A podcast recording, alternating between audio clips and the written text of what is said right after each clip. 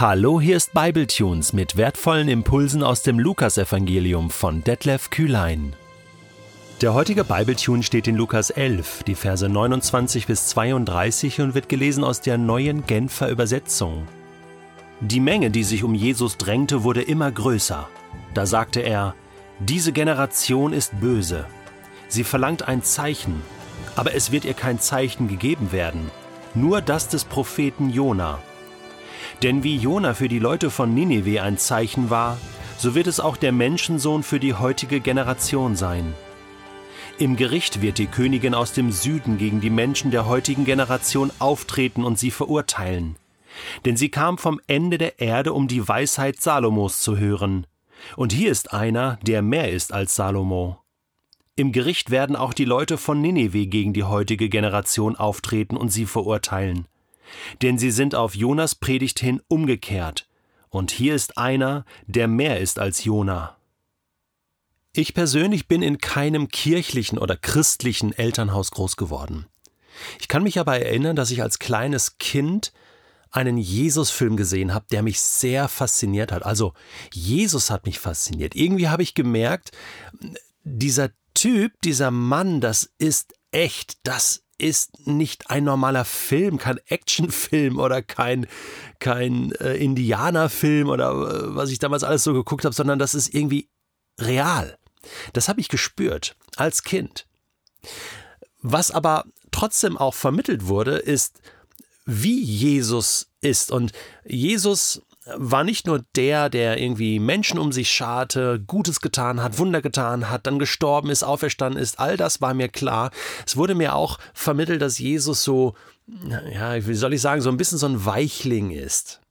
Ja, er äh, wandelte über sanfte Hügel und äh, konnte keiner Fliege was zuleide tun. Immer mit so einer ganz lieben Sprache hat er gesprochen und das war natürlich so in diesem Film dargestellt. Und erst später habe ich realisiert, das ist natürlich eine Art, wie man Jesus interpretieren kann. Aber wenn ich ganz ehrlich bin und die Evangelien lese und vor allen Dingen auch den heutigen Text mal ernst nehme, dann merke ich, nein, Jesus war nicht einfach nur ein guter Mensch oder ein lieber Kerl, sondern der war ziemlich hart. Der ging ziemlich hart mit seinen Zeitgenossen ins Gericht. Fast schon so wie Johannes der Täufer, den man dafür verurteilt hat und gesagt hat, äh, wie kannst du so mit dem Volk sprechen? Ja, ihr Schlangenbrut, ihr äh, Teufelskinder und so weiter. Also das war schon eine harte Ansage und dann kam Jesus voller Gnade und Liebe und Weisheit. Hier sagt er, tatsächlich die Menge, die sich um Jesus drängte, sie wurde immer größer und er sagt, diese Generation ist böse. Ja, das, das musst du heute mal bringen. Ja, dich mal hinstellen auf dem Marktplatz. Ich meine, ich kenne so verrückte Typen, die machen das und die werden meistens als Verrückte abgestempelt. Ist auch nicht so die gute Art und Weise. Man muss dann schon auch mal so eine Lobby haben wie, äh, wie Jesus, so einen Bekanntheitsgrad und, und äh, so einen Wirkungsgrad vor allen Dingen auch haben, so ein Fundament äh, wie Jesus, dann kann man vielleicht auch mal etwas sagen. Denn was Jesus hier sagt, ist nichts Neues. Das haben viele Propheten in Israel vor ihm schon gesagt. Und Jesus war auch ein Prophet. Ich meine, da gab es Jesaja, Jeremia, die zwölf kleinen Propheten. Gott hatte immer wieder Propheten zu seinem Volk geschickt, um ihnen zu sagen, es ist nicht gut, wie ihr lebt. Ihr lauft weg von mir. Eure Wege sind böse. Sie sind nicht gut, weil sie nichts mit mir zu tun haben. Und nicht nur, dass ihr nicht mit mir lebt, sagt Gott, ihr, obwohl ihr Gottes Volk seid, sondern, sondern ihr tut Böses. Ihr behandelt Menschen schlecht. Ja, es gibt diese Kategorien von gut und böse. Und wer das beurteilen kann, ist der Gute, nämlich Gott. Der kann sagen, Moment, das ist nicht in Ordnung, wie ihr lebt. Und Jesus tut das hier als Sohn Gottes, aber auch als Prophet, eine prophetische Stimme, die sagt, das ist einfach schlecht, was ihr macht. Das ist nicht gut. Es ist böse, denn ihr geht von Gott weg und jetzt kommen die Beispiele und das ist der absolute Hammer. Er sagt, hey, jetzt schaut euch an, nach dem Gott über Jahrhunderte versucht hat, euer Herz zu erreichen, liebes jüdisches Volk, hat er nun seinen Sohn geschickt der von euch erwartete Messias ist da. Und der tut Zeichen und Wunder. Und jetzt kommt ihr und sagt, mach noch ein Zeichen. Gib uns ein Zeichen. Ja, aber, aber die Zeichen sind schon da. Die, die, die Welt schaut zu und mitten unter euch passiert das.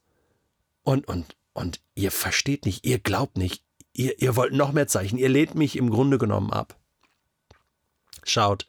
Und dann bringt er zwei Beispiele aus der Geschichte Israels. Er bringt Nineveh und er bringt diese Königin aus dem Süden, erste Könige 10, ähm, die Königin von Saba. Äh, zwei Beispiele, wie sich Heiden, also einmal ein heidnisches Volk und einmal eine heidnische Königin, sich verhalten Israel gegenüber, dem Zeugnis Gottes gegenüber. Und, und zwar sehr aufgeschlossen, sehr positiv, so wie es eigentlich sein muss. Und das ist eigentlich ein Schlag ins Gesicht für die damaligen Zuhörer. Zunächst mal Ninive, die assyrische Hauptstadt, Feind von Israel. Die haben ja den Norden Israels erobert. Jona soll da hingehen, will nicht. Jetzt sagt Jesus, das ist ein Zeichen, äh, wie, wie Jona drei Tage im Fischbauch war und dann quasi wieder auferstanden ist aus dem Bauch und, äh, und nach Ninive gegangen ist und die tun alle Buße. Ähm, das ist sozusagen die Geschichte ereignet sich jetzt hier auch nochmal, denn auch der Menschensohn wird drei Tage in äh, Tod sein und wieder auferstehen. Also er deutet das symbolisch als ein Zeichen. Aber das Entscheidende ist, dass dieses heidnische Volk in Ninive in Sack und Asche umkehrt zu Gott von ihren bösen Wegen. Weil da so ein kleiner Prophet aus Israel kommt, ja, der sagt, hey, kehrt um. Und der, der ist überhaupt nicht motiviert, ja, aber hält trotzdem diese Predigt und sagt, okay, ich mach's jetzt, Gott zwingt mich ja dazu, ja, und, und, und deswegen sagt Jesus, und hier, hier ist viel mehr als Jona, hier ist mehr als Ninive. Genauso mit der Königin von Saba, wahrscheinlich eine Königin aus, aus Jemen. Ich habe äh, das erste Buch König schon im Bible Tunes äh, behandelt. Da könnt ihr das nachhören. Spannende Geschichte. Die äh, unternimmt alles, die hört von einem weisen König in Israel und fährt da extra hin, äh, weil sie total weltoffen ist und, und dazulernen möchte und, und fährt dahin eine wunderbare Frau. Legenden sagen sogar, dass, dass Salomo ein Kind von ihr hatte. Ich meine, der hatte ja tausend Frauen. Man weiß es nicht genau. Auf alle Fälle fährt sie dahin und ist, ist begeistert von der Weisheit Salomos und hoppla, woher hatte Salomo seine Weisheit? Natürlich von Gott. Er, sie ist begeistert von der Weisheit Gottes. Und jetzt sagt Jesus, schaut mal, das sind Heiden, die mit Gott eigentlich gar nichts am Hut haben, aber die, die checken's. Die brauchen nur so ein bisschen, so eine kleine Predigt, so ein, so ein bisschen was hören von der Weisheit Gottes und schon sind die da und jubeln. Wisst ihr was? Die werden am Tag der Auferstehung, und übrigens sagt Jesus hier damit aus, dass alle Menschen auferstehen werden, auch die Königin von Saba, auch alle von Ninive und so, die werden alle da sein. Wir werden die alle sehen.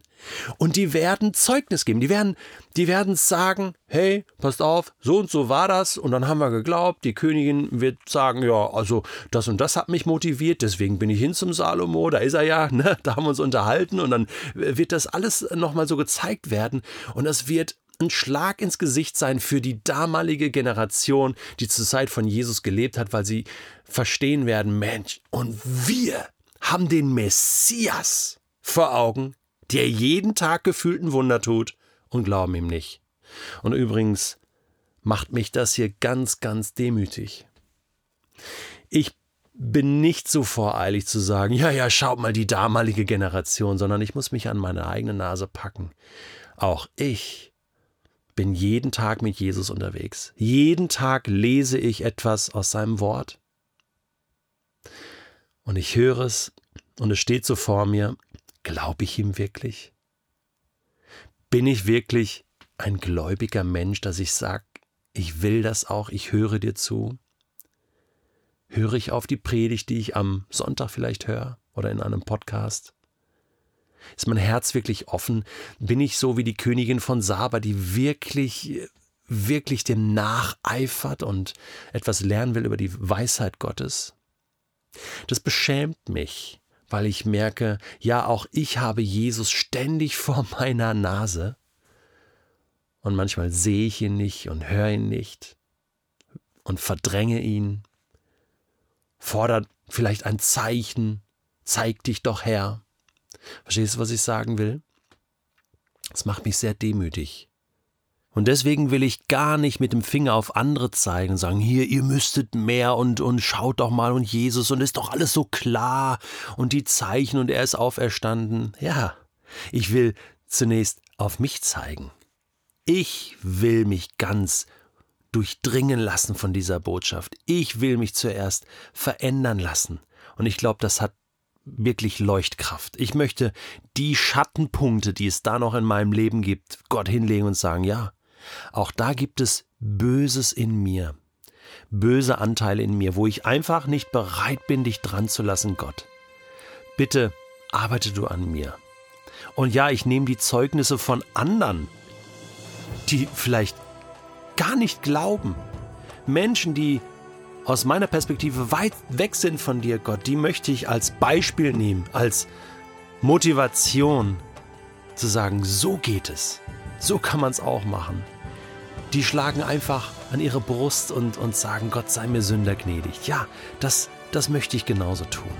Und es ist interessant, dass der nächste Text im Lukas-Evangelium genau darum geht, um das sogenannte Schattenmanagement, Licht und Finsternis. Du darfst gespannt sein.